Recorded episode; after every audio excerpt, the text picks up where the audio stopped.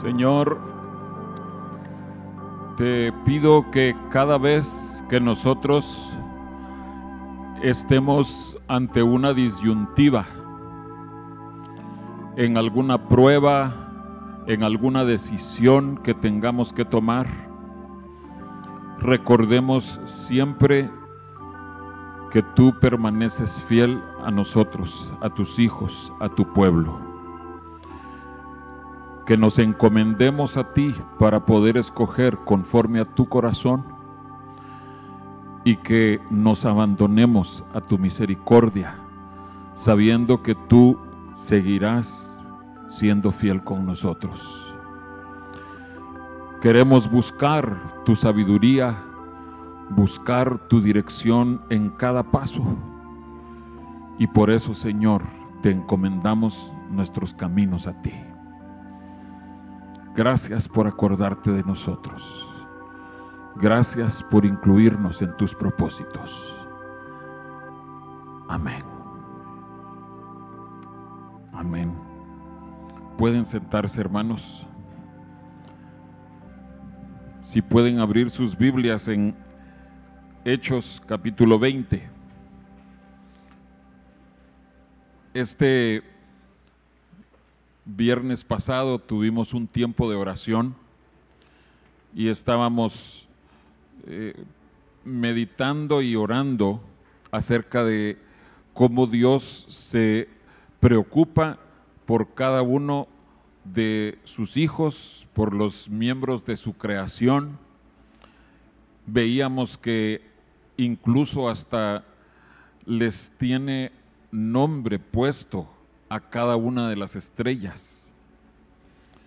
Y si Él tiene ese tipo de cuidado y preocupación por las estrellas, millones y millones y millones de estrellas, ¿cómo no va a tener ese cuidado de cada uno de nosotros? Ken Gaub era un predicador, un evangelista que tenía un programa de televisión para evangelizar a gente y escribió acerca de una experiencia que tuvo en la década de los años 1990. ¿Crees tú que Dios no solo te ama, sino sabe dónde estás y qué haces cada minuto del día? Yo sí lo creo después de una ex experiencia increíble que tuve hace varios años. Conducía en la carretera I-75 cerca de Dayton, Ohio, con mi esposa y mis hijos, y nos detuvimos a descansar y refrescarnos. Ellos entraron al restaurante. Yo me quedé afuera estirándome. La verdad es que tenía sentimientos de autocompasión Sí, amaba al Señor y amaba el ministerio, pero me sentía exhausto, cargado. Mi vasija estaba vacía. De pronto, el sonido impaciente de un teléfono cercano me sacó de mis pensamientos. Era un teléfono público en la gasolinera en la esquina y nadie lo contestaba. Yo empecé a pensar, ha de ser importante ¿Qué si es una emergencia? Mi curiosidad venció a mi indiferencia y entré a la cabina telefónica y contesté. Bueno, la operadora dijo, llamada de larga distancia para Ken Gaub. Mis ojos se abrieron grandotes y casi me atraganté con un hielo. Tragué duro y dije, usted está loca.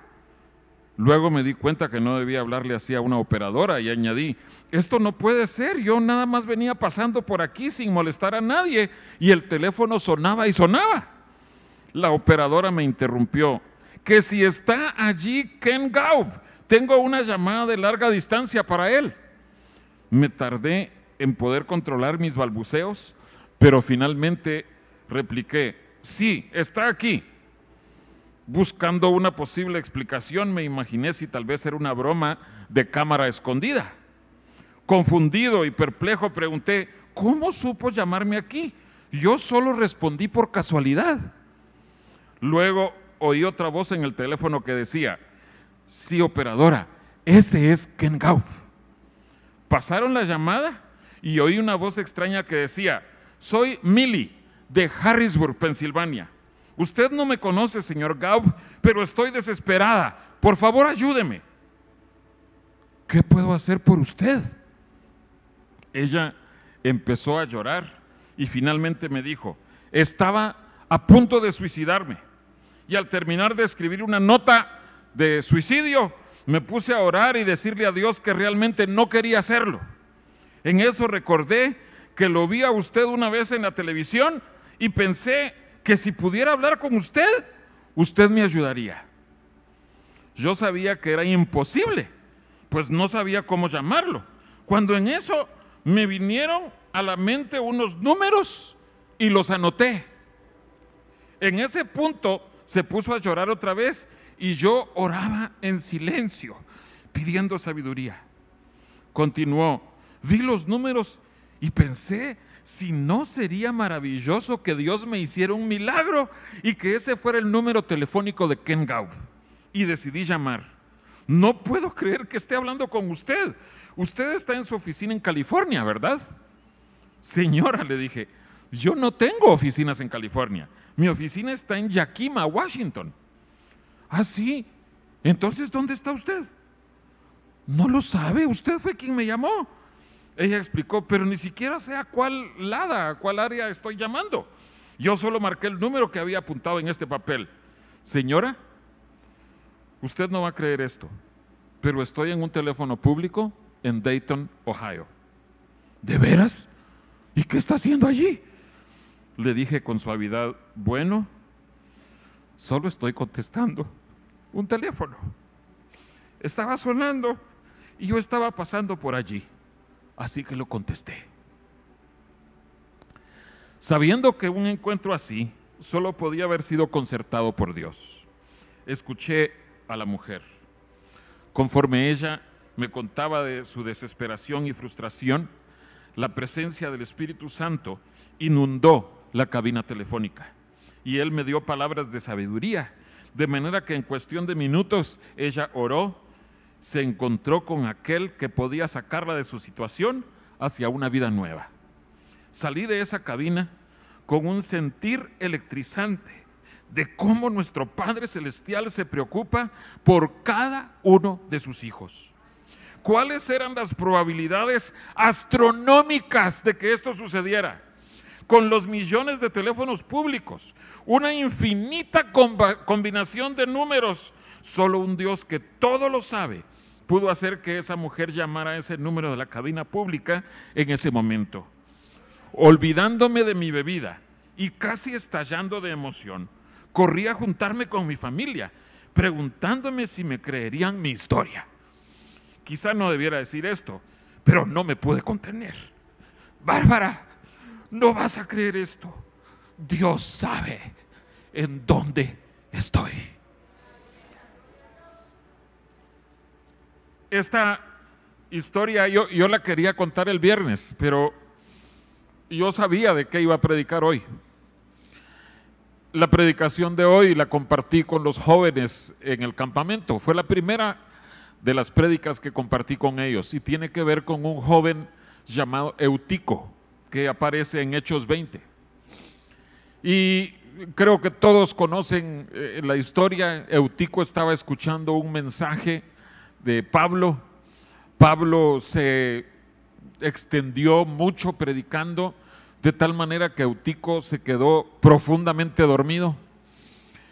Y no solo se quedó dormido, sino que estaba en la orilla al lado de una ventana y se cayó de la ventana así dormido como estaba y Eutico murió de esa caída. Creo que todos conocemos esa historia. Pero muchas veces en nuestras vidas está esa duda de cómo podía Dios permitir que, que alguien se quedara dormido en una predicación que se cayera de una ventana y que se muriera. ¿Será que eso se le salió de las manos a Dios. Eh, y por eso quería yo que oyéramos esta historia de Ken Gaup. Yo quería que de entrada nosotros sepamos en este mensaje, Dios nos ama y Dios tiene todas las circunstancias alrededor de nuestra vida en sus manos. Nada se sale de sus manos, hermano. Y tenemos que vivir con el convencimiento diario, a cada momento, de que nuestra vida está en buenas manos con el Señor. Pero he, oído yo muchas predicaciones acerca de Eutico eh, eh, y, todas como que hacen ver mal al pobre muchacho Eutico, como que eh, se le hace ver como que era muy displicente, pudiéramos decir, como que no estaba muy interesado en las cosas de Dios, como que no tenía hambre del Señor y que por eso se quedó dormido. En fin, eh, muchas, muchas cosas he oído. Pero lo que les decía a los jóvenes, y quiero enfatizar a la congregación hoy, pongámonos a pensar, Eutico por lo menos estaba allí. Y, quiero expandir ese mensaje. ¿Qué estamos haciendo nosotros para colocarnos en el lugar en donde Dios pudiera visitarnos? Que nosotros conscientemente tomemos la decisión, va a haber una posibilidad alta de que Dios se mueva en tal evento, en tal lugar, comenzando con buscar a Dios cada mañana y cada noche, existe una gran probabilidad de que Dios me toque. ¿Qué estás haciendo para estar tú en ese lugar? Y es cierto, Eutico sí se quedó dormido, pero por lo menos se quedó dormido en un lugar en donde estaba alguien que podía orar a Dios y resucitarlo, que, eso fue lo que sucedió. Tenemos que darnos cuenta, amados hermanos, de que si nosotros estamos buscando el rostro del Señor, si nosotros le estamos dando esa muestra, ese mensaje al Señor, Señor, yo te quiero demostrar que tú me interesas por sobre todas las demás cosas que tu visitación me es más atractiva que cualquiera de las atracciones del mundo. Eh, eh, eh, sinceramente, y hoy que es día de votaciones, yo creí que íbamos a ver solo un puñado de, hermanos aquí en la iglesia. Yo, yo pensé, bueno, eh, les voy a decir a los hermanos, hermanos, por favor, vénganse aquí adelante para que parezca como que está lleno. Pero no, está casi lleno. Entonces, eh, no, estoy, no estoy predicando este mensaje por ustedes, porque ustedes ya le demostraron al Señor que vinieron pero estoy predicando para que nosotros tengamos esa preocupación por los euticos, por aquellos que vienen a duras penas y están allí y tal vez están ahí sentados, medio adormitados. Y, y el predicador, como nos sucede muchas veces, se extiende y eso suena casi como una canción de cuna para Eutico. Y, Eutico está ahí, ay, sí, pastor, siga así. No suba mucho la voz, así, qué bonito. Pero Dios tenía algo para Eutico y tenía algo para la iglesia de Cristo. Dios quería que todos nosotros supiéramos que Él tiene algo para Eutico. Que nosotros sepamos, aunque tú tengas flaquezas y debilidades, aunque tú no seas la persona más hambrienta por Dios en esta, en esta vida o siquiera en esta congregación, asumiendo que Eutico se quedó dormido por falta de hambre. Pero aún así, hermanos, Dios puede usar nuestras vidas para bendición de los demás. Es, e, es algo inexplicable. Nosotros eh, eh, eh, sí queremos esforzarnos por ir adelante en la búsqueda del Señor, pero seamos honestos, no todos tienen esa fuerza, ese ímpetu para ser los más espirituales. ¿Qué hacemos con los más espirituales y qué hacemos con los que no son tan espirituales? Hace muchos años, yo ya estaba como pastor, pero estaba comenzando. Y creo yo que cuando un pastor está comenzando, eh, uno quiere ver que toda la congregación esté jalando con todas sus fuerzas. Todavía lo sigo deseando. El asunto es qué hacemos con los que los débiles, con, los eh, cachorritos que que ahí van eh, eh, pasito a pasito, o con aquellos que ya tienen tiempo y, no, no se ve por dónde eh, se esfuercen. ¿Qué hacemos con ellos? Y era, se trataba de una oveja que, que volvía a flaquear, volvía a fallar. Y, y mi pastor me dijo, hay que tenerle paciencia. Mm. Pero yo ya le tuve bastante paciencia. Uno, uno se cree como, no, no, no, yo ya le di muchas, muchas oportunidades. Pero tenemos que ser pacientes con aquellos que no tienen el mismo empuje para buscar a Dios. ¿Es este eh, un mensaje buscando la mediocridad? No no, para nada. Deseamos que todos estemos fervientes en el Espíritu, pero siendo realistas, no todos van a estar ardiendo en fuego, pero Dios tiene algo para aquellos que tienen tan solo, conocen ustedes ese pasaje, ¿verdad? Ese pábilo que a duras penas saca humito. Dios tiene algo para ese pábilo. Y déjenme decirles, eso tiene que llenarnos de esperanza a todos nosotros. Porque es cierto, nosotros tenemos temporadas cuando estamos, oh, ay, estamos, eh, madrugamos, eh, le reclamamos al pastor, por favor, pastor, deme las llaves de la iglesia, quiero llegar a las 5 de la mañana a orar. Y, pero luego hay temporadas cuando se anuncia reunión de oración y, ay no, no, mejor me quedo aquí en la casa. Así, eh, personas de extremos. Pero Dios nos da esperanzas. Cuando nosotros estamos ardiendo en fuego y cuando nosotros estamos algo fríos. Pero no quiere decir que nosotros digamos, ah, bueno, como Dios tiene esperanza para los fríos, voy a seguir frío. No, Eutico estaba allí. Eutico no se quedó en su casa. No, sabemos si lo, estiraron de la oreja a sus papás. A ver, usted venga, Eutico, y va a estar ahí en el mensaje. No sabemos. Pero Eutico estaba allí. Y cada uno de nosotros tenemos que reconocer, Señor, gracias porque estamos aquí.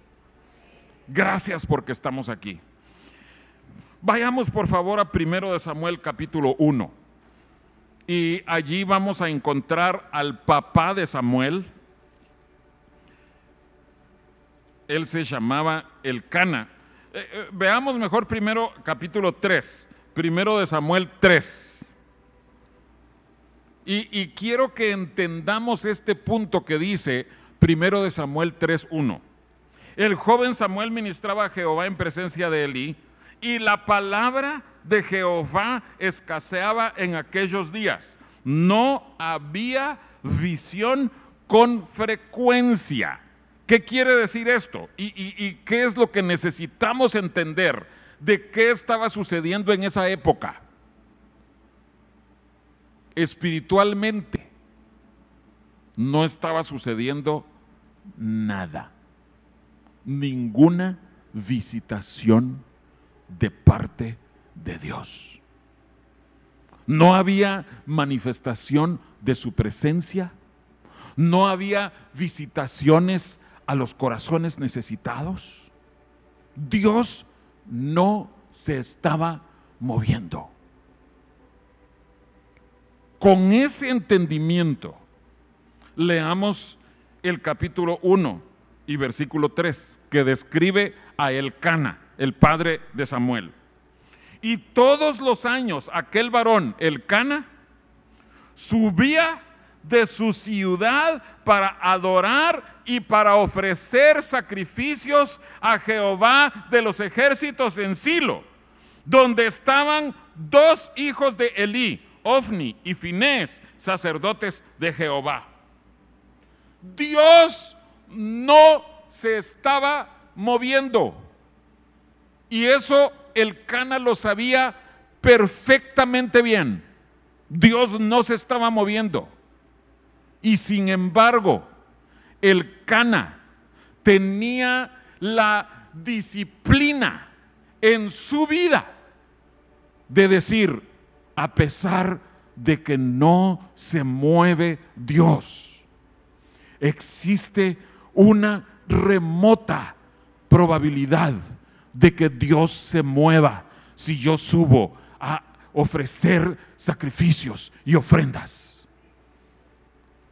Entonces yo voy a ir. Y Dios no se movía. Al año siguiente, y, eh, eh, no dice la escritura, pero en, los libros que lo explican en el Pentateuco dice que tenían que subir a Jerusalén o, o a Silo aquí, en este caso, tres veces al año por las fiestas principales. Pero al año siguiente, el Cana, a pesar de que Dios no lo había visitado el año anterior, el Cana volvía a subir a ofrecer sacrificios a Dios, aunque Dios no se movía. Pero por eso enfatizo, hermanos, el Cana estaba allí. Eutico estaba allí. En el caso de, de, Eutico, pues Dios sí estaba usando a Pablo. Lo, que no sé es si Eutico estaba sintiendo la presencia de Dios cuando Pablo estaba predicando, ¿verdad?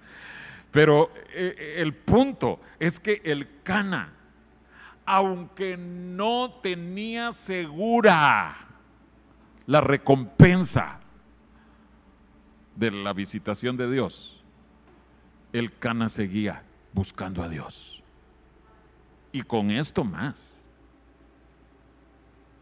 sabía que los hijos de Elí, el sacerdote, eran no solo pícaros, sino perversos.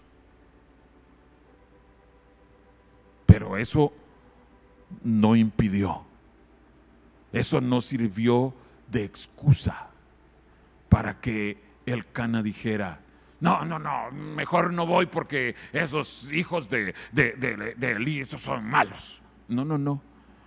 Para él no sirvió de excusa.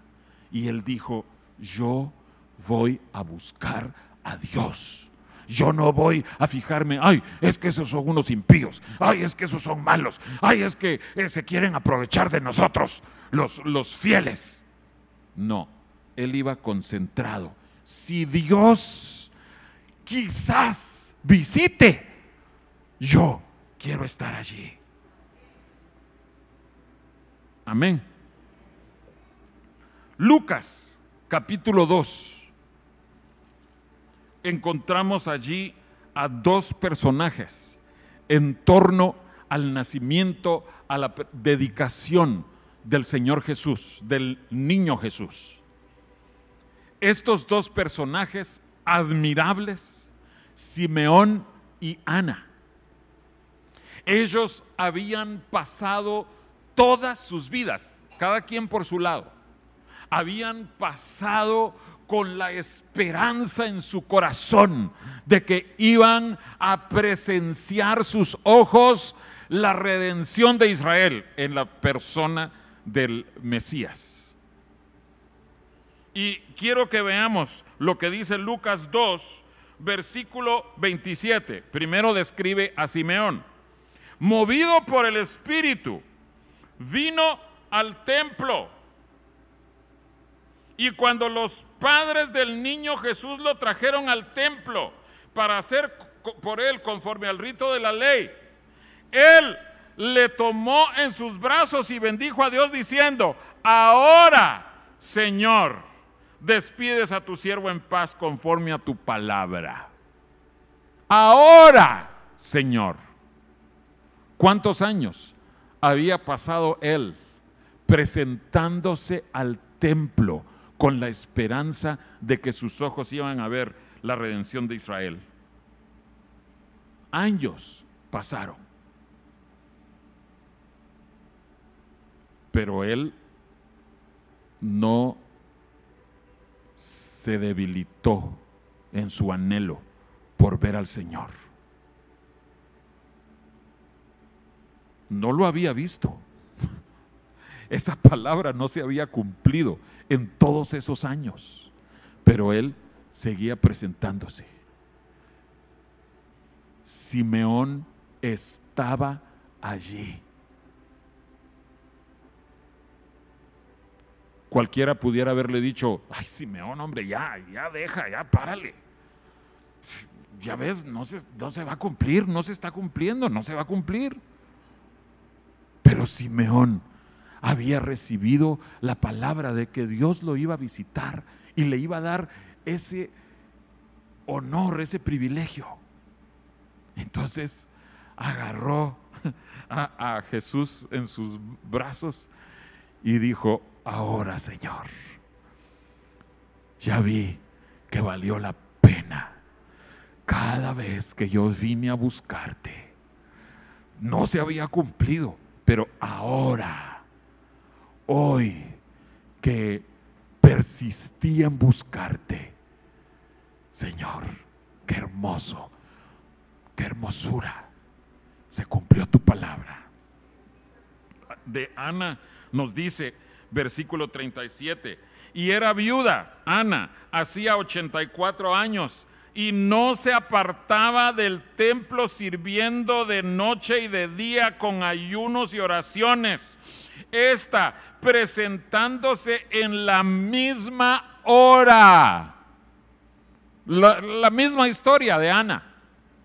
Solo que nos dice cuántos años estuvo ella persistiendo bueno, ya no tenía eh, que prepararle eh, lonche al esposo ni nada. Entonces esa viuda pasó 84 años dedicada a esperar el momento cuando el Señor Jesús iba a llegar al templo y Ana iba a tener esa dicha gloriosa de orar por él. Ana estaba allí. Y hermanos, eso es lo que tenemos que entender. El Señor ve, el Señor está consciente de quién somos nosotros, quién es cada uno de nosotros. Él sabe bien cuál es nuestra necesidad y cuáles son nuestros anhelos. Y así Él quiere manifestarse a nosotros, revelarse a nosotros. Por último, quiero mencionar en Juan capítulo 6. Esto se los mencioné a los jóvenes y es eh, una de las narraciones cuando Jesús multiplicó eh, o alimentó a los eh, cinco mil. Y dice Juan capítulo 6 y versículo 9. eh, les comentaba a los jóvenes que es muy interesante que no aparezca el nombre de este joven, sino que el, versículo 9 dice así, eh, le están dando la información al Señor Jesús. Aquí está un muchacho que tiene cinco panes de cebada y dos pececillos más. ¿Qué más? ¿Qué es esto para tantos? Aquí está un muchacho. Aquí está un muchacho. Suena hasta impersonal, ¿no? Oigan, discípulos, ¿no, les pasó por la mente decirle, oye muchacho, ¿cómo te llamas? Para decirle al Señor Jesús, mira, Sinforoso tiene cinco panes y dos pececillos. Y entonces el nombre Sinforoso habría aparecido registrado en las escrituras. Pero no. Ese muchacho no estaba allí para que su nombre se hiciera famoso. Y sin embargo, ese muchacho se hizo famoso. E, e, ese muchacho fue útil ese muchacho eh, en la mañana cuando iba a salir de, casa, eh, eh, su madre le dijo, hijo, ¿a dónde vas? Ah, es que oí que Jesús iba, ah, eso va a estar largo. Así es que llévate, aunque sea estos panes y estos pececillos, y ahí lo tienes, ese lonche, y, y ahí cuando tengas un ratito, pues ahí desayunas, almuerzas, comes. no aparece su nombre, pero ese muchacho estaba allí. Y así puede suceder con todos nosotros. Amén. Que nosotros no vengamos aquí. Yo entiendo que muchas, muchas veces hay hermanos que les gusta sentarse atrás Ahora ha estado un poquito diferente porque les hemos pedido que llenemos eh, aquí adelante eh, primero, ¿verdad? Eh, dicho sea de paso, si viene gente, aquí hay lugares todavía hasta adelante. Como que la primera fila tiene un repelente, pero son bienvenidos, hermanos. Pero vienes tú y quieres pasar así que, que nadie se dé cuenta que estás aquí, desapercibido. ¿Sabes tú que aunque tú seas anónimo, como este muchacho, aún así tú puedes ser de bendición en medio nuestro? ¿Sabes tú que Dios puede usar tu vida solo con el hecho de estar aquí, en donde Dios se pudiera mover? No, sé de qué manera, tal vez de pronto tú elevas tu voz con, un clamor al Señor no sé de qué otra manera. Aquí también hay ventanas y estamos en un segundo nivel. Tal vez tú te podrías caer. Ahí creo que tu nombre sí quedaría registrado. El norte vendría, multimedios vendría. Es más, quedarían registrados todos nuestros nombres también. pero ven hermanos, cómo no es que nosotros estemos buscando eh, figurar. Este jovencito con los cinco panes no estaba buscando figurar, pero Dios se encargó de, por el hecho de estar allí, poder ser de bendición. Amén. ¿Qué haremos con nuestros euticos? ¿Qué harás tú si tú eres eutico?